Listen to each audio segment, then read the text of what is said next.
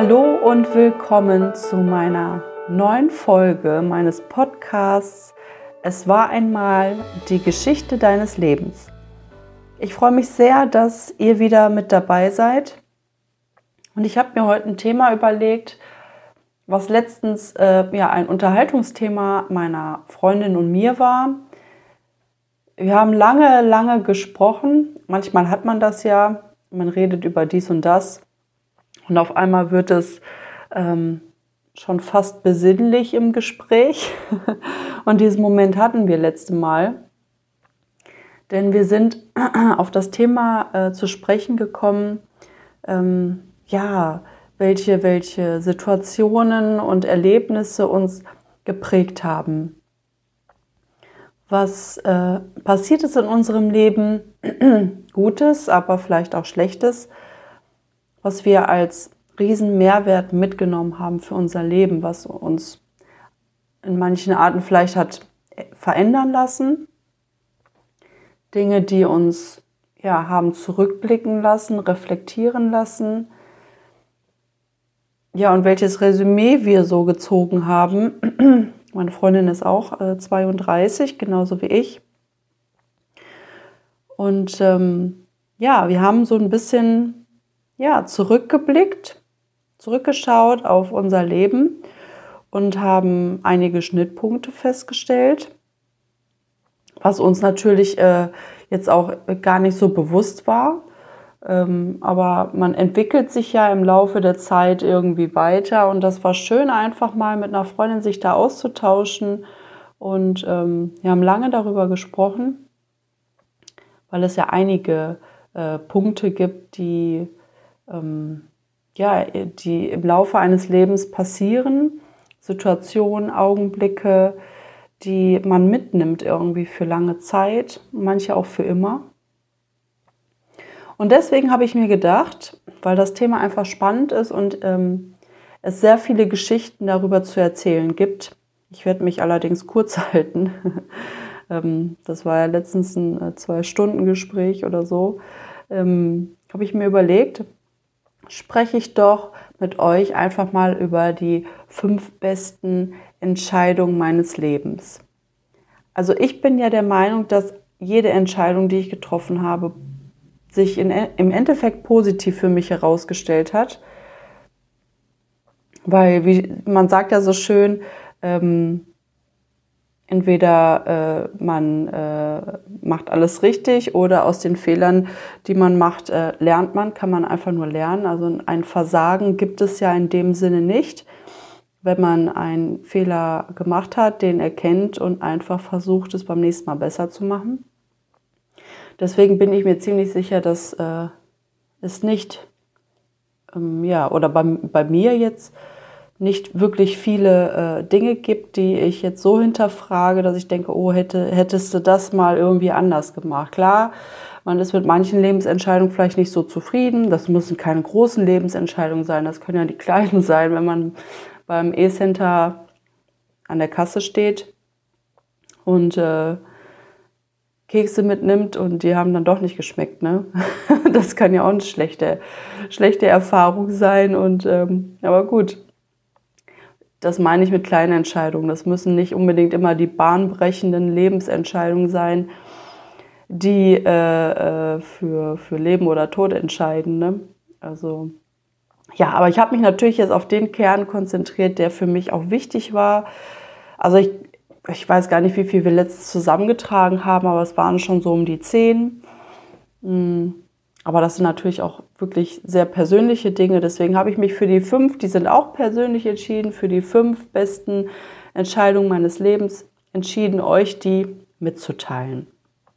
Und ich würde mich super freuen, wenn ihr mir eure fünf besten Lebensentscheidungen schreiben würdet. Schreibt mir einfach eine E-Mail unter m.hildebrand, Hildebrand mit dt, at evi evy-events.de. Und ja, dann kann ich nochmal einen Podcast äh, zu dem Thema machen und all eure tollen Lebensentscheidungen den Zuhörern mit an die Hand geben. Das ist sehr inspirierend. Ich fand das auch sehr inspirierend, meiner Freundin zuzuhören.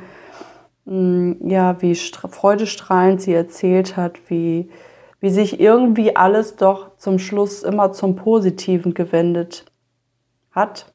Und deswegen dachte ich, das wäre auch ein tolles Thema für heute. Ja, fangen wir doch mal an mit der ersten Lebensentscheidung. Man blickt ja auch zurück so äh, in die Kindheit und denkt, okay, man hat ja auch viel von den Eltern natürlich entscheiden lassen. Mhm. Wann war wirklich der Moment, wo man selber mal eine Entscheidung für sein Leben getroffen hat? Eine wichtige Entscheidung damals war mein Schulwechsel. Ich bin damals, ähm, trotz der Empfehlung meiner äh, Grundschullehrerin, bin ich, sie hat, äh, damals war das ja noch nicht so mit Gesamtschulen, wir hatten, ähm, das war ja damals noch aufgeteilt wirklich in äh, Gymnasium, Realschule und ähm, Hauptschule. Und ich hatte eine Realschulempfehlung damals. Genau. Und viele meiner Freunde sind allerdings aufs Gymnasium gegangen und ja, im Verbund mit meinen Eltern. Meine Eltern äh, wollten das nicht so gerne, dass ich auf die Realschule gehe. Haben wir halt beschlossen, und da war ich auch für, ist auch okay, ähm, dass ich aufs Gymnasium gehe. Das war allerdings eine falsche Entscheidung, weil ich äh, bin da jetzt ganz ehrlich und erzähle euch da etwas, wo ich nicht drauf stolz bin, aber so ist es nun mal damals gelaufen. Das Gymnasium zu dieser Zeit war für mich der gnadenlose Untergang. Wirklich. Also es gab eigentlich bis zur neunten Klasse kein Fach, wo ich wirklich mal gut drin war. Das hat sehr an meinem Selbstbewusstsein gezerrt. Das war ähm, nicht der, der Kreis, der Freundeskreis war nicht sehr förderlich, also zuletzt vor allen Dingen. Ähm, also das war zusammengenommen, war es eine sehr schwere Zeit, von der fünften bis zur neunten Klasse, ähm, dass ich einfach an der neunten Klasse oder in der neunten Klasse wäre ich auf jeden Fall sitzen geblieben. Ich hätte die neunte Klasse wiederholen müssen. Und das war die erste Entscheidung meines Lebens, dass ich gesagt habe, nein, ich möchte die neunte Klasse nicht hier wiederholen. Ich möchte einen Neuanfang, ich möchte freiwillig auf die Realschule wechseln. Musste aber dort die neunte Klasse wiederholen. Also so oder so hätte ich die neunte wiederholen müssen. Da hatte ich jetzt auch keinen Zugewinn oder was. Ich habe das, ich habe mich da gegen das Gymnasium, gegen diese, ja, das hat so, so dolle gezerrt an mir. Das war wirklich, ja, ganz, ganz viele schwere Jahre. Man hat ja nicht nur äh, bei den Lehrern ein schlechtes Licht äh, äh, hinterlassen oder, oder einen schlechten Eindruck hinterlassen. Man hatte ja auch zu Hause Ärger und es war nicht förderlich für meinen Selbstwert. Äh, auch ich hatte immer das Gefühl, auch wenn ich gelernt habe, war es dann doch nicht genug. Deswegen habe ich gesagt, nein, ich kapse mich nicht nur von der Schule ab, sondern von dem Gymnasium damals, sondern auch ähm, mein Freundeskreis. Also den habe ich auch von mir aus gesagt, das, ist, das tut mir nicht gut und ich muss da weg. Und das war wirklich eine der besten Entscheidungen. Auf der Realschule habe ich wirklich nur gute Noten geschrieben. Man hat überhaupt nicht gemerkt, dass ich, dass es mir am, am Selbstbewusstsein gefehlt hat, weil ich es mir einfach da wieder diese zwei Jahre, neunte und zehnte Klasse, das wieder super aufbauen konnte und ich endlich mal wieder Stolz entwickelt habe. Das war für mich eine Riesenerfahrung ich habe in den zwei Jahren so viel Kraft getankt, dass ich gesagt habe, okay, dann nach der 10. gehe ich wieder aufs Gymnasium, aber diesmal ein anderes. Und habe dann doch noch mein Abitur geschafft. Und das eigentlich locker. Das war jetzt äh, für mich keine riesige Anstrengung. Ähm, da sieht man mal, dass man alles schaffen kann, dass das einfach nur auch viel mit der inneren Kraft und mit dem Glauben an sich zu tun hat. Und ich war vollen Glaubens in mich, nachdem ich entschlossen habe, mich dazu, das, äh, die, die Schule zu wechseln damals.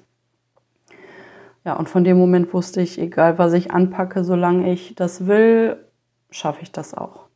Ja, eine Riesenentscheidung, mein Schulwechsel damals.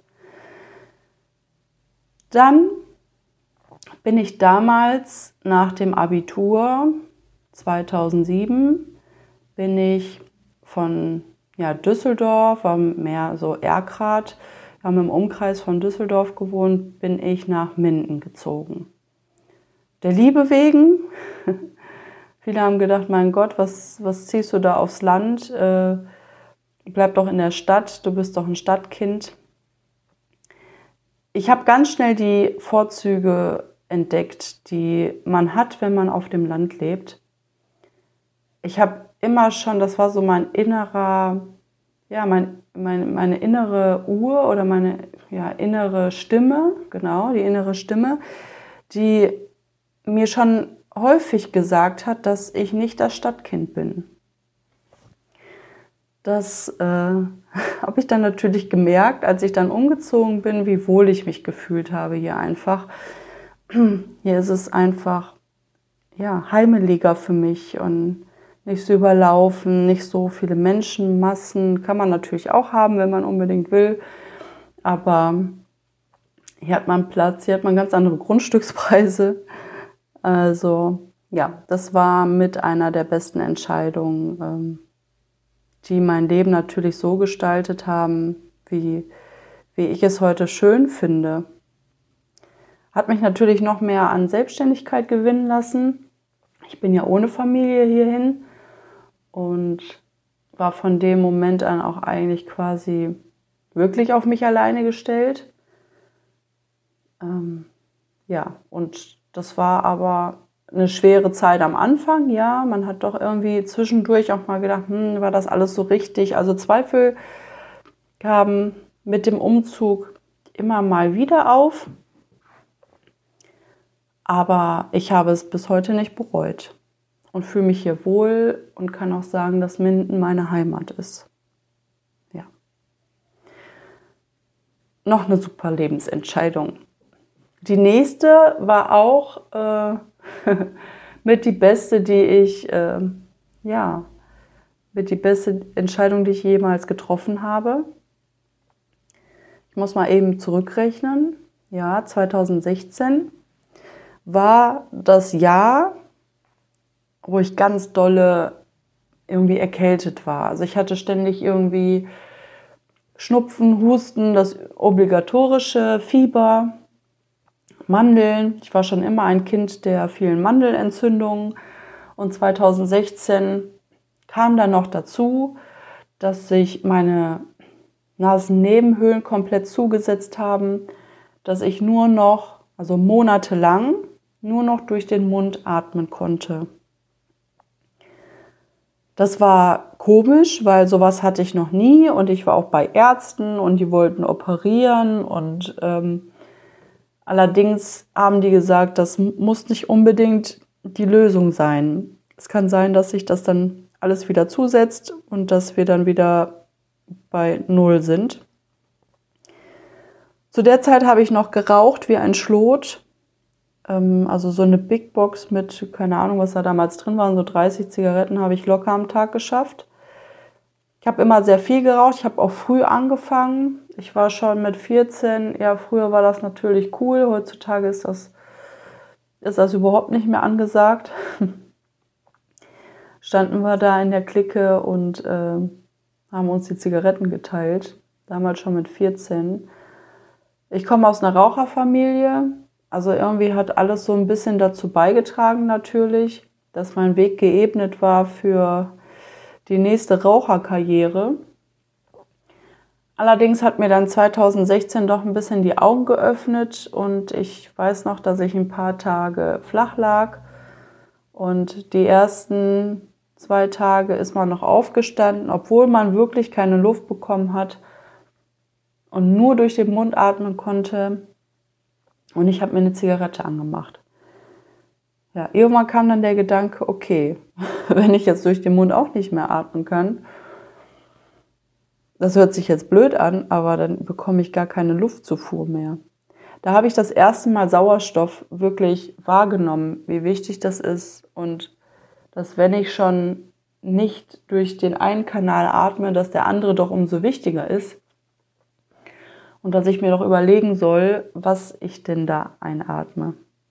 Ja, ich habe einfach aufgehört. Das hört sich komisch an. Es ging von heute auf morgen. Ich habe von dem Tag an, das war Februar, den Tag weiß ich jetzt nicht mehr genau, aber ich weiß, dass es Februar 2016 war. Das sind jetzt im nächsten Februar vier Jahre. Habe ich keine Zigarette mehr angefasst. Ich weiß selber, ich habe ganz viele Kollegen damals kennengelernt, die haben jahrelang nicht geraucht und äh, haben dann doch wieder angefangen. Das ist schon hart zu sehen, dass man irgendwie nie davor geschützt ist, dass man immer wieder anfälliger dafür ist als vielleicht ein Nichtraucher, so generell Nichtraucher. Aber ich bin so stolz, dass ich es geschafft habe und dass, ähm, ja, natürlich hat man da auch ein paar Funde zugenommen und äh, ist halt alles, ist halt, geht alles mit einher. Aber das ist mir egal. Ich habe meine Gesundheit geschützt und darauf bin ich ganz stolz und das war auch einer der besten Entscheidungen meines Lebens. Ja, dann kam vorher noch, vierte Punkt, ähm, ein Thema, was mich auch damals beschäftigt hat. Es kam irgendwann der Punkt hier in Minden, dass ich gedacht habe, nach einer Trennung und ähm, ich war ja dann auch Mama und ich war zwar beruflich hier gefestigt, ich hatte immer meine Arbeit und ich habe auch gern gearbeitet, aber ich habe mich hier nun mal alleine gefühlt. Und wer das kennt als alleinerziehende Mama, dann einen Partner kennenzulernen, vor allem hier, ich sag mal, wo es ländlicher ist, das ist eigentlich sehr schwer, wenn man auch nicht die Betreuungsmöglichkeiten für das Kind hat. Wie gesagt, ich war alleine und ich hatte meine Tochter und ich war eigentlich nur am Arbeiten und äh, danach zu Hause und man ist jung, man denkt, äh, das, geht, das Leben geht nicht weiter. Irgendwie, man ist in so einer Schleife, Zeitschleife und da passiert halt nicht viel. Und da hatte ich zwischenzeitlich den Gedanken, brichst du hier wieder alles ab in Minden und gehst. Gehst einfach zurück wieder nach Erkrath bei Düsseldorf zur Familie und versuchst da dein Glück einfach weiter. Das wäre für mich jetzt kein Scheitern gewesen. Das wäre einfach für mich, okay, ein Lebensabschnitt hier gewesen. Und dann wäre ich halt wieder gegangen. Da habe ich mich lange Zeit mit beschäftigt, hatte überlegt, was machst du dann? Machst du noch Uni? Und ähm, habe wirklich schon alles soweit im Kopf geplant, hatte mich auch schon eingeschrieben bei den Unis. Aber dann hat so eine innere Stimme wieder in mir gesagt, nee, du hast dein Leben hier, vor allem dein Kind hat sein Leben hier. Sie war gefestigt im Kindergarten, sie war, hatte ihren Freundeskreis. Und ich habe gedacht, was tust du ihr jetzt an damit, wenn du jetzt einfach hier alles abbrichst und sie in ein neues Umfeld setzt? Was ja nicht unbedingt zwangsläufig heißt, dass es da besser ist oder dass es da einfacher geht oder dass man da glücklicher ist oder was auch immer. Deswegen habe ich mich dagegen entschieden. Und das war für mich einen riesen Schritt zu sagen, nein, ich bleibe doch hier. Ich sage den Unis ab und ich äh, gestalte mein Leben hier einfach weiter und lasse einfach die Zeit für mich arbeiten und warte einfach darauf, was passiert. Und so kam es auch. Ich habe natürlich dann nicht sehr viel später eigentlich nach dieser Entscheidung habe ich meinen Mann kennengelernt. Und ja, all das, wie das so zusammenkam im Laufe der Zeit, das hat einfach so für sich gesprochen, dass das genau die richtige Entscheidung war. Ja, auf jeden Fall nicht bereut, nicht wieder umgezogen zu sein. Wir sind dann hier innerhalb Minden nochmal umgezogen, aber nein, ganz richtige Entscheidung. Wie gesagt, nicht zurück in die Stadt, hier mir treu bleiben und meinem Gefühl, meinem inneren Gefühl, das gesagt hat, ich soll doch hier bleiben. Ja, und dann kommen wir schon zu der letzten Lebensentscheidung, die ich euch mitteilen möchte, die ich euch, euch mitgeben möchte. Ich hoffe, ihr schreibt mir auch ganz fleißig eure Lebensentscheidungen. Die fünfte Lebensentscheidung von mir war, mich selbstständig zu machen. Ich hatte 2016 schon überlegt, hey, was, was, wo willst du hin? Was willst du machen? Ich wollte mich schon immer selbstständig machen, da bin ich ganz ehrlich, weil ich einfach auch so ein Freidenker bin. Das habe ich auch von meiner Familie mitgegeben bekommen, denke ich.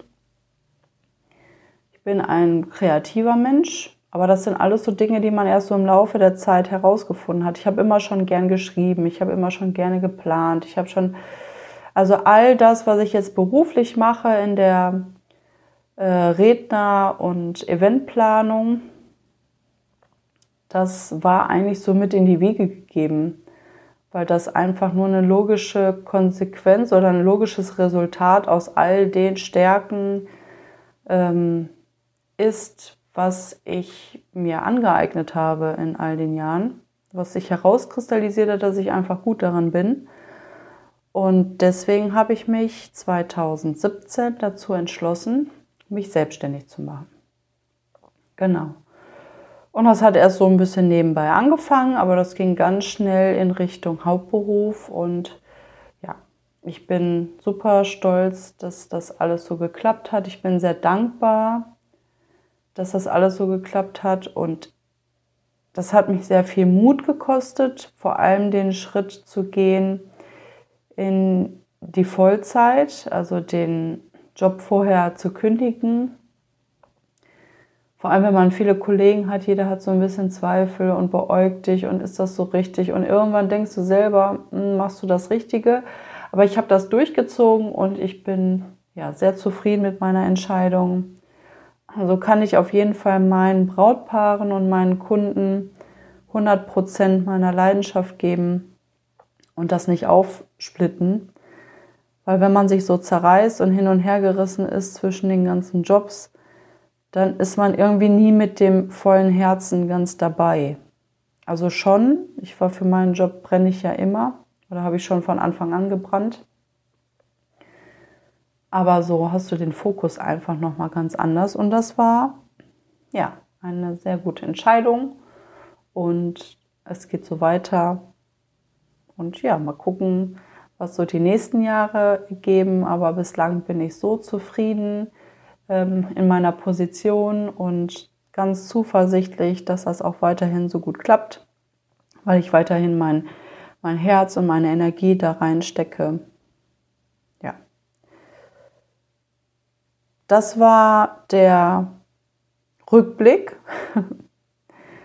Ihr merkt selber, es waren es war immer mit Höhen und Tiefen irgendwie verbunden.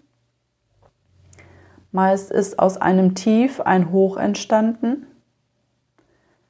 Was ich nur sagen kann, dass man nie den Kopf in den Sand stecken sollte. Man sollte immer reflektieren, immer sagen, hey, was kann ich jetzt für eine Lehre daraus ziehen? Was kann ich verändern, damit es einfach meine Lebenssituation besser wird? der Wechsel. Also man sollte schon Mut haben, Lebenswechsel zu vollziehen. Man sollte mutig sein und Entscheidungen treffen. Vielen geht es ja ähnlich wie mir, die, die versuchen, äh, ja, so Entscheidungen lange vor sich hinzuschieben. Das kann ich verstehen. Aber Entscheidungen müssen getroffen werden. Und man sollte auch keine Angst davor haben, welche zu fällen. Denn entweder gewinnt oder man lernt man. Verlieren tut keiner.